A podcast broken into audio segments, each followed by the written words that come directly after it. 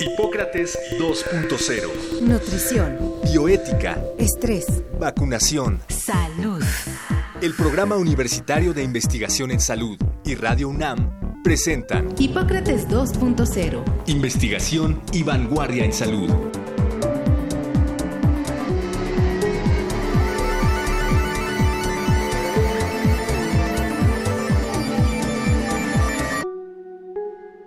En el programa anterior nos visitó el doctor Enrique Montaño Torres, coloproctólogo, quien nos habló, entre otras cosas, sobre el campo que estudia actualmente la proctología.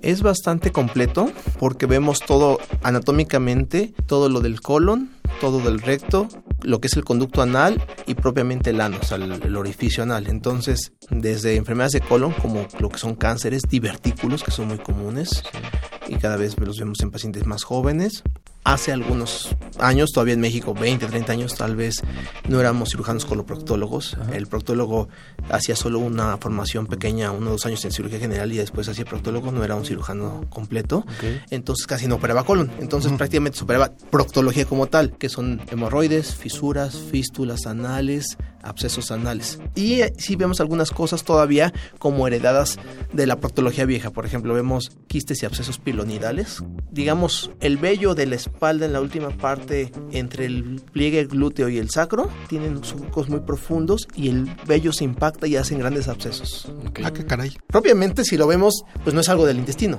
pero históricamente, como está pegado al ano, bueno, pues es algo que manejamos los coloproctólogos también, pero no es algo propiamente del intestino. Entonces vemos algunas cosas todavía heredadas como de la vieja escuela y todo lo nuevo de colon recto y ano y algunas cosas que vemos más como secundarias de otras eh, enfermedades, otros tratamientos. Por ejemplo, cada vez vemos más colitis o sobre todo proctitis por radiación. Así es. De todas estas afecciones se encarga un coloproctólogo. El doctor Montaño nos aclaró que ningún sangrado por el ano es normal. Y también nos comentó diferente patología provocan sangrado y muchas de las patologías pueden dar cierto problema y algunas patologías son más graves. Por ejemplo, el cáncer de recto o el cáncer de colon puede llegar a sangrar y el paciente no va a consulta o va a consulta con un médico especialista y desgraciadamente muchas veces no se diagnostica, dicen son hemorroides, no se revisa, no se investiga más y ya. Entonces todo sangrado es anormal. ¿Cómo es la situación en México? ¿Existe una campaña que nos hable sobre la importancia de acudir a un coloproctólogo? Esto es lo que el doctor Enrique Montaño nos dijo. En México no hay todavía un programa nacional como en otros cánceres, como en próstata, como en mamas o en cáncer cervicuterino. Sin embargo, sí lo va a haber en algún momento porque el cáncer de colon está aumentando. ¿Qué recomiendan en otros países que sí está bien estandarizado? Toda persona mayor de 50 años, tenga o no tenga síntomas, aunque evacue perfectamente, no tenga pérdida de peso, ningún dato de alarma normal, uh -huh. se eh, recomienda, por ejemplo, en Estados Unidos, una colonoscopia cada 10 años o en lugar de eso, una sangre oculta en heces. Okay. Este es un estudio en el que se ve en la materia fecal si hay sangrados microscópicos, sí. aunque no lo veamos a simple uh -huh. vista, sí. junto con una rectosigmoidoscopía flexible, que es como una mini colonoscopía, pero que se hace en consultorio sin necesidad de anestesia general como la colonoscopía, cada tres. Son como los dos esquemas de protocolo que hay en Estados Unidos. ¿Quiénes van al coloproctólogo? ¿Solo los hombres? ¿Es fácil que las personas se dejen explorar? Los invitamos a escuchar la segunda parte de Proctología y padecimientos relacionados. Esto es Hipócrates 2.0.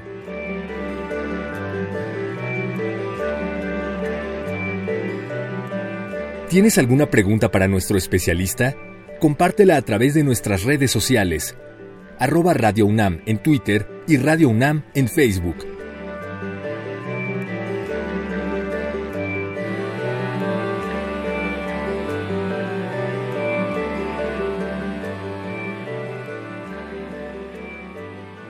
Bienvenidos a Hipócrates 2.0. Yo soy Mauricio Rodríguez, estoy en la cabina como cada semana con Omar López Vergara. Omar. ¿Qué tal, Mauricio? Y en el programa de hoy vamos a continuar hablando sobre las enfermedades del colon, el recto y el ano. Ya escuchábamos el resumen del programa anterior y pues hoy también les tendremos algunas recomendaciones y algunas sugerencias y van a ver por qué es tan importante. Así es, tenemos de nuevo, afortunadamente, como invitado al doctor Enrique Montaño Torres, médico de la UNAM, especialista en cirugía general y en coloproctología, médico del Hospital General de México y del eh, general doctor Manuel Gea González. Es un honor tenerlo de nuevo. Ah, muchas gracias a ustedes por la invitación, es un gusto. Enrique, suena que también es parte de, la, de las creencias que los proctólogos son eh, especialistas casi eh, para hombres, pero no es así, ¿verdad? Aunque las mujeres sí tienen sus ginecólogos y van con sus ginecólogos a, a tratarse.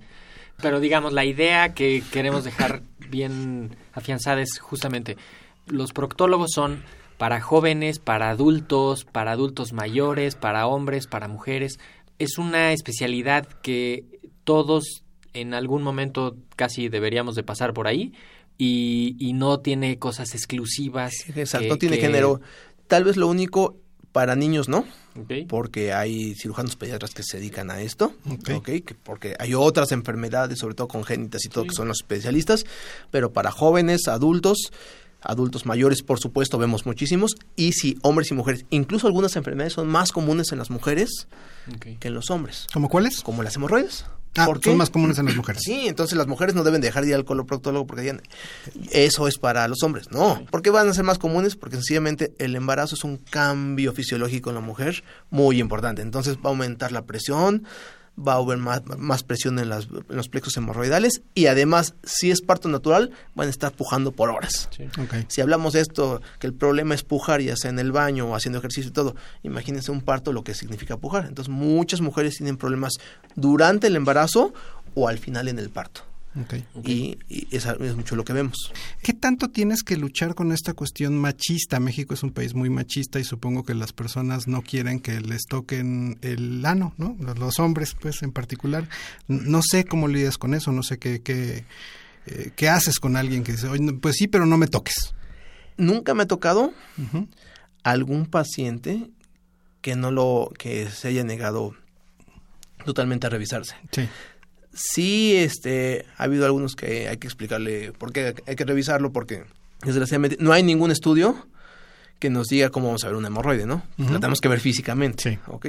De nada me va, y de nada me va a servir si le pedimos una colonoscopia y ven eh, en la retroversión al final un hemorroide, y se le diga, ah, es una hemorroide perfecta para ligarse, si no me va a dejar tocarlo y ligarlo en el consultorio. Claro. Entonces, sí, generalmente nada más hay que hablar con ellos, explicarle que es algo normal, que se puede enfermar como cualquier parte del cuerpo. Sí. Y si, si hay más, eh, si es más difícil a veces explorar a los hombres que a las mujeres, si hay ese machismo. Y generalmente, al- sobre todo pacientes, hombres, adultos mayores, a veces sí incluso vas a explorar y se quejan que les dolió mucho cuando en realidad, la verdad, un tacto hecho por un especialista lo hacemos con mucho cuidado, mucho gel, eh, siempre está eh, nuestra enfermera apoyándonos para que lo revisemos, entonces generalmente no es algo muy doloroso, pero sí, sí es más común que un hombre diga que fue muy incómodo o muy dolorosa la revisión, contrario a la mujer que es eh, más accesible para hacer una revisión sin tanto problema. Ok. ¿Qué tan caro es acudir con un eh, coloproctólogo? Es Yo- una pregunta difícil. yo creo que yo creo que hay posibilidades Porque es eh, alta especialidad, ¿no? Es alta especialidad, pero yo creo que las consultas prácticamente se cobran como cualquier otro especialista. Cualquier, eh, ajá. o sea, no se cobran como como una subespecialidad, ¿no? Se, se cobran más o menos en el promedio casi en todos los hospitales privados y aún así hay muy buenos lugares públicos donde se puede atender de, Eso, eso iba a preguntar, que la- no creo que haya muchos proctólogos en el mercado, ¿no? Y pienso en instituciones públicas como en, en qué, en qué hospitales hay y si en todos los hospitales generales o son como los de mucha especialidad o cómo, cómo es el... En el IMSS, ya en muchos hospitales de segundo nivel, hospitales generales de zona, ya tienen coloproctólogo. Igual que en el ISTE. El ISTE incluso su hospital, eh, la sede importante de escuela de coloproctología del ISTE, no está en Centro Médico 20 de Noviembre, por ejemplo. Está en López Mateos. Ahí que es un está- hospital general. es un hospital, es un regional grande, Regional. pero no es un centro médico. Y ahí está la mejor escuela de coloproctología del ISTE. Entonces, eh, en el en este de Tacuba, por ejemplo, hay, hay una coloproctóloga en muchos lugares, en muchos del IMSS, muchos hospitales generales de zona Ok, o también sea, hay. sí hay. Sí hay. Y bueno, un servicio grande con seis o siete adscritos y eh, servicio las 24 horas y siempre hay- y debe haber como seis o siete eh, residentes por generación. Siempre hay un servicio en el Hospital General de México. Digo, va a ser mal que yo lo diga, pero probablemente el mejor este eh, hospital para coloproctología en México. Digo, está mal que yo lo diga porque yo ya soy egresado de ahí. pero Bueno, pero incluso pues- el, el ex jefe de servicio decía que era el mejor eh, centro de coloproctología de Latinoamérica. Entonces, digo, es un hospital muy completo. O sea, Sí, pues todos lo sabemos, ¿no? Sí, que, No. y que es muy un hospital muy grande y... no, y la gran ventaja, sobre todo como dicen en coloproctología, si tú vas incluso probablemente, salvo que vayas a López Mateos, si tú vas a un hospital del ISTE o del IMSS en la noche, no va a haber un coloproctólogo. Porque solo está probablemente en la mañana o en la tarde. Si tú vas en el Hospital General de México, hay tres residentes de guardia y le hablan al adscrito que esté por llamado y va a haber alguien Sí. ese momento que te reciba. O sea, yo creo que es, de los, es el único pa- eh, lugar público que en, en la hora que sea te reciben. Y si hablamos de cosas de especialidad, tiene un servicio de piso pélvico con un ultrasonido 3D, manometría, todo. Sí, o sea, está, está, digamos, especialmente O sea, enfocado... y además, creo que no ha cambiado la política. Si tú llegas ese día a la consulta toca, te, te reciben. O sea, la cita es de, si llegas te reciben.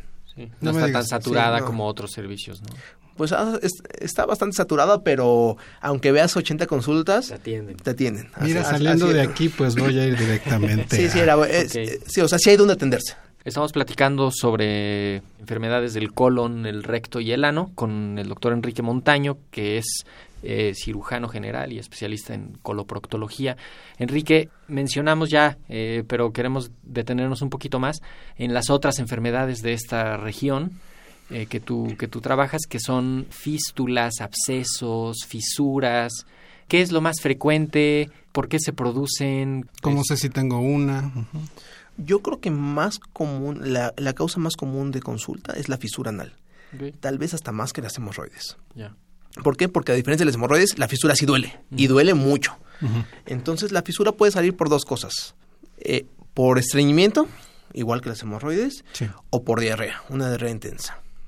Entonces, tenemos un paciente que nunca en su vida había tenido hemorroides, nunca había tenido dolor, nunca había tenido ningún problema y se estreñó, eh, comió algo que no comió bien y evacua duro. Una evacuación dura, muy, de consistencia muy dura, puede llegar a provocar un desgarro en el anodermo, o sea, en la piel del ano. Ese desgarro es extremadamente doloroso. Y esa puede ser una fisura aguda. El, el cuerpo generalmente en el transcurso de dos o tres días lo cicatriza y se acabó el problema. Es un dolor muy intenso asociado a un sangrado muy escaso. A veces ni, ni se mancha el- eh, la materia fecal, ni se mancha la taza, solo se mancha el papel. Dos, tres días y se cura. Esa es una fisura aguda. Pero el dolor puede ser tan intenso que provoca un espasmo y algo que llamamos hipertonía. El esfínter se cierra tanto por el dolor que altera la circulación del- de la zona. Y ahí, como cualquier tejido del cuerpo, si no recibe sangre, no cicatriza y se vuelve una fisura crónica. Y una fisura crónica es algo que duele mucho el paciente. A veces nos, lle- nos llegan pacientes que eh, no, eva- eh, no, no comen en varios días, bajan hasta dos o tres kilos en, en una o dos semanas porque no quieren comer para no ir al baño. Es un dolor intenso, es un, un dolor con sensación de desgarre al evacuar y acompañado de un sangrado escaso. Ok. ¿ok? Es una causa muy común de consulta. La otra causa es al contrario un paciente que también nunca tuvo ningún problema de hemorroides, ningún problema de estreñimiento, le dio una gastroenteritis porque se fue a comer unos tacos afuera del metro, como luego lo hacemos todos, y evacuó 10 veces ese día y 10 veces el que sigue, y ya para la décima evacuación del segundo día, bueno, ya no quiere ni al baño, ya siente un dolor intenso. ¿Por qué? Porque con tanta humedad, tan- eh, hubo una maceración con tantas veces que fue a evacuar y estar pujando al, al evacuar, y provoca también un desgarro. Ok. Esa es la otra causa de la fisura. Entonces, ya que se establece la fisura, si no cicatriza una fisura aguda, entonces se puede formar una fisura crónica. Y si cualquier paciente tuvo estreñimiento o diarrea, tuvo ese dolor y ha pasado más de una semana y sigue con el dolor, debe acudir definitivamente a un especialista. El riesgo de infecciones es altísimo, ¿verdad? ¿O no tanto? No, extrañamente, igual que cuando operamos hemorroides, como es una zona generalmente muy bien, muy bien vascularizada, generalmente no se infecta. En México en particular, porque no se diagnostica mucho la fisura, a veces los pacientes con ese, aún con ese dolor, se aguantan. ¿Continúan o- su vida normalmente 10 años y así? ¿O qué? Pues no años, pero sí meses, o fueron este al consultorio de la farmacia, nada más le dijeron hemorroides sin revisarlo, le pusieron pomada, la lidocaína medio les quitó un poquito el dolor porque los anestesió. ¿Y es una fisura anal? ¿Qué es una fisura y a veces lo que me decían, ¿se infecta? No, pero llega a cicatrizar en falso. Mm. Entonces, cuando cicatriza en falso, entonces sí puede haber una infección, lo que le llamamos seno anal subfisurario o hasta una fístula subfisuraria. ¿Por qué? Porque cerró en falso y entonces sí, queda como un huequito, ahí se acumula el excremento y eso sí puede provocar una infección. Ahora, si tienes un evento de estos de diarrea, un par de días, este, y, y tienes dolor, eso podría ser incluso algo natural, ¿no? Propio de lo que está ocurriendo en ese momento, pero si te dura más de, ¿qué? De dos días, de tres yo días. diría, yo diría más de tres días, máximo una semana, acudir al especialista. Ya. ¿ok? Una fisura anal probablemente a todos nos puede pasar, como dices, alguna vez te tienes diarrea y puede haber un pequeño desgarro. El cuerpo lo cicatriza ya, pero si no se cicatriza es por algo. Eso es importante. Y si no se cicatriza en este caso, ese algo es la hipertonía del esfínter. Se aprieta tanto el esfínter que no deja circular la sangre y no deja cicatrizar. Y es algo que suena muy complejo en fisiopatología, pero es una causa bien, bien común de consulta para un coloproctólogo. Ok. Lo, lo que es notable es que muchos de estos padecimientos pues sí se deben al bajo consumo de fibra, es decir, si hubiera más campañas respecto a consumir fibra y la gente, como dice Mauricio, consumiera más este vegetales y tal, todo esto se podría prevenir. Exactamente. Pero es, es algo que digo, me imagino que lo ven con muchas de las enfermedades, obesidad y muchas cosas. Si cambiamos mucho nuestros hábitos, probablemente bajaríamos muchas de las enfermedades que, que vemos actualmente. O sea, una torta de milanesa con lechuga, jitomate y aguacate, ¿eso es fibra o no? No. La- la- quedamos que la lechuga es de las pocas Es que mucha Ve- gente cree que porque vegetal- Eso es fibra, sí. ya Ajá, que se ve ahí un chile verde. es lo que luego le digo a los pacientes, porque a veces todos andamos corriendo de un lado a otro, todos andamos trabajando. Le digo, es mucho más sano que se eche un taco de bistec con nopales Sí. a una torta. o sea, O sea, y aún así les digo a mis pacientes, la torta de milanesa no le va a hacer daño, le va a hacer daño que sea lo único que consumió en el día y que no consuma fibra. Porque si alguien se echa una torta milanesa, pero desayunó y cenó su, su fruta con eh, su salvado, este, un licuado de salvado, porque lo pueden comprar en salvado, es muy barato si se compra no, no procesado, Sí. su licuado de salvado, su fruta con salvado y todo, probablemente la torta milanesa no le haga nada. Incluso si se echa una torta de tamal o un pambazo, una pizza, que es lo que les digo, que no tiene nada de fibra porque es, es harina con harina más harina y un poco de carne. Entonces, El tamal sin hoja, ¿verdad? Que no vayan a decir que ahí está la fibra. lo malo es que no creo que sepa muy bueno, pero yo creo que, y no sé qué tan soluble sea, pero probablemente no estaría tan mal en cuestión de fibra. La, Sí, los la- oaxaqueños. exactamente, de comérsela con todo de cáscara. ¿Qué alimentos que estén a la mano eh, es- tienen mucha fibra? Es decir, ¿qué podemos utilizar para prevenir esto? O sea, algo que esté a la mano, digamos, ¿no? Nopales. Nopales decías, ajá, ¿qué otra cosa?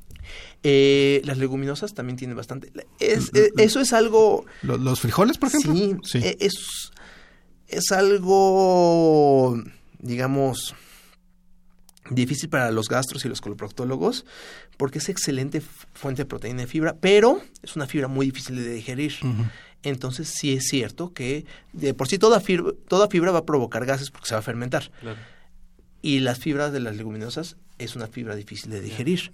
Entonces No van que- a ir contigo, pero sí van a ir con el gastro. No, este realmente no, es que hay muchos gastros peleados con los coloproctólogos, lo mismo con los proctólogos, y en realidad son las do- dos especialidades muy afines que podemos trabajar. Yo Claro. tengo una gastro con la que trabajo muy bien y trabajamos en conjunto para diferentes cosas. Y en este caso, si alguien consume muchos frijoles, puede que nada más tenga algo de gas y no tenga ningún problema y tenga una digestión increíble y va a tener una Sí. fuente de proteínas excelente, pero también puede haber una persona con el intestino más sensible y que sí le provoque cierto dolor Sí, es- esa, esa distensión con gases. Ok, Oye, entonces y- nopales, per- perdón Mauricio, nopales, eh, leguminosas como frijoles, ¿qué otra cosa? Eh, vegetales. Vegetales, ¿todos? La lechuga tiene menos, todos los otros vegetales, eh, berros, acelgas, espinacas, cualquier cosa que se vea como Toda esa cosa horrible y que sabe feo. Eh, ¿Frutas? con cáscara. Por Con ejemplo, cáscara. El, plátano lo comemos en cáscara y el plátano no es más que azúcar con más almidón, Sí. entonces no va a tener nada de fibra. Y no se vayan a comer la cáscara. Pero si comes manzana o si comes eh, kiwi con cáscara, manzana, pera, va a tener una buena y fuente y de todas fibra. las que tienen los cítricos, ¿no? Las naranjas, toronjas, Pero- eso mejor con la con mejor comerte el gajo Exacto, el ajo completo, completo. ¿no? Oye, ¿y alcohol, café y tabaco qué, qué significan para el, la higiene El- el al- holoprocto? El alcohol siempre les recomiendo con moderación, porque sí puede provocar sobre todo problemas hemorroidales, que, que haya una trombosis o se desencadene un sangrado. El tabaco y, y sobre todo el café se han, eh, se han asociado un poquito a otra de las enfermedades que vemos, que igual ahí compartimos con otra especialidad con los dermatólogos, que son las dermatitis perianal. Mm, Una de las causas más comunes de dermatitis perianal es el consumo de café. No me digas. Entonces, nos llegan pacientes que no tienen, llegan, es que doctor tengo hemorroides. Lo decimos, no tiene hemorroides. Entonces, no hay fisura, no hay nada, pero tienen mucha comezón. ok. Y eso se engloba en algo pluritonal. Si bien puede haber cánceres, enfer- enfermedades autoinmunes y muchas cosas que te pueden dar pluritonal, el 80% o más de los pacientes que vemos es algún problema de higiene, no solo deficiente, sino a veces excesiva, y de dieta. Entonces, esa es otra de las enfermedades que vemos. Pacientes que llegan con comezón, se rascan y les da más comezón, se forma un círculo vicioso y es una dermatitis. Entonces, ahí sí, el, el- el café, cualquier irritante y todo se los prohibimos algún tiempo. Entonces, en resumen, coman frutas y verduras, En resumen, sí. tomen agua y hagan ejercicio y Ajá. visiten al proctólogo cuando menos una vez al año después de los 50, años. Después de los Después 50, de los una vez al año, ¿verdad? Una vez al año sería lo recomendable. En México no está esa política, pero en otros países sí. Sí, sí la recomendaría porque también aquí está aumentando ese tipo de patologías malignas. Y no sé si tenemos tiempo nada más para lo Sí, de... sí, sí. Sí, adelante. La última patología que vemos es eh, abscesos anales. Eso no tiene que ver nada con estreñimiento. No sabemos por qué da, porque todos tenemos glándulas ahí. Y en algunas personas se les ocurre taparse la glándula. Sí hay ciertos factores de riesgo como pacientes que tienen inmunosupresión, diabéticos o algo, pero en cualquier persona sana, un, un deportista de 20 años sano, pasar. que no tiene estreñimiento, todo, le puede pasar. Se tapa una glándula, hace un absceso y ese absceso generalmente llega hacia la piel, es dolorosísimo, los pacientes llegan, Sí, no sí, pueden sí. caminar, no pueden sentarse, no pueden nada y hay que reventar ese absceso en ese momento. Es una urgencia quirúrgica, se hace en el consultorio cuando eh, se detecta a tiempo, se revienta y ya descansa. Entonces es algo que vemos muy común, es más común en los hombres que en las mujeres, probablemente por el espesor del esfínter, por Sí. el, eh, el, el esfínter es más grueso, entonces están más profundas las criptas, eso se piensa, incluso todo esto lo que estamos hablando se llama teoría criptoglandular, pero no es algo comprobado al 100%. Ok. Es- Dios lo ha aceptado Ah, lo que mundialmente. explica ahora eso.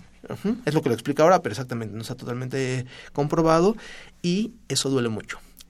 Y todavía si, si es un misterio los abscesos, la fístula es todavía más misterio porque de donde drenamos el absceso, el 50% se curan y ya, no les- se vuelven a olvidar de esto y el 50% desarrollan una comunicación entre la glándula y la zona de drenaje que se llama fístula. ¿Por qué 50 lo hacen? No se sabe. Hay estudios que han intentado inmunomoduladores, antibióticos de todo tipo, cualquier tipo de tratamiento y no. Si se va a formar la fístula se forma y si no, no se forma. ¿Por qué no lo sabemos? Misterios de Hipócrates 2.0. Exacto. Eh, eh, Enrique Montaño, doctor Enrique Montaño Torres, eh, para quien te quiera contactar, seguramente muchas personas del auditorio querrán contactarte y pues empezar a ver si tienen algún problema. Eh, nos puedes dejar tus datos, dónde estás, dónde te pueden localizar. Claro que sí. Este, el teléfono es el 5630 4358. Estamos en Centro Médico de Alinde. Centro en, Médico de Alinde. en la ajá. Torre Médica, que es Tuxpan 29, en el consultorio 621. Ok. Si no, también pueden hablar al conmutador y pedir con el 621 y ahí estamos todos los días. En la clínica de Alinde. Es una clínica especializada en Sí, es un, eh, coloproctología. Ujú, Bueno, el Torre Médica tiene muy, muchos, muchas especialidades y muchos este, centros de especialidad y nosotros somos los de coloproctología que estamos ahí. Muy bien. Muchísimas gracias. Pues el tema es fascinante, Enrique. Muchísimas gracias por haber estado con nosotros. Muchas gracias por haberme invitado de nuevo. Pues muchas gracias por su atención. Les recordamos que pueden meterse a la página del PUIS, que es www.puis.unam.mx. Tenemos varios cursos, convocatorias eh, y materiales que quizá les interesen. Agradecemos sus comunicaciones y pues tenemos que irnos. Muchas gracias por su atención. Agradecemos también al doctor Samuel Ponce de León, coordinador general de la serie. Omar, la próxima semana. La próxima semana vamos a hablar de un tema menos oscuro, eh, más amable, más eh, bonito. Pediatría y puericultura, que no son lo mismo. eh, vamos a tener a la doctora Lucía Álvarez con nosotros para hablar de niños, de su educación y de qué hay que hacer con ellos para que sean unos adultos sanos. Perfecto. Muchísimas gracias por su atención. El Programa Universitario de Investigación en Salud y Radio UNAM agradecen tu escucha. Te esperamos la siguiente semana para platicar sobre lo último en materia de salud e investigación. En Hipócrates 2.0. Investigación y vanguardia en salud. Se despiden de ti en la producción Patti Gamboa, Héctor Castañeda y Alejandra Gómez. Hipócrates 2.0. Radio UNAM. Experiencia Sonora.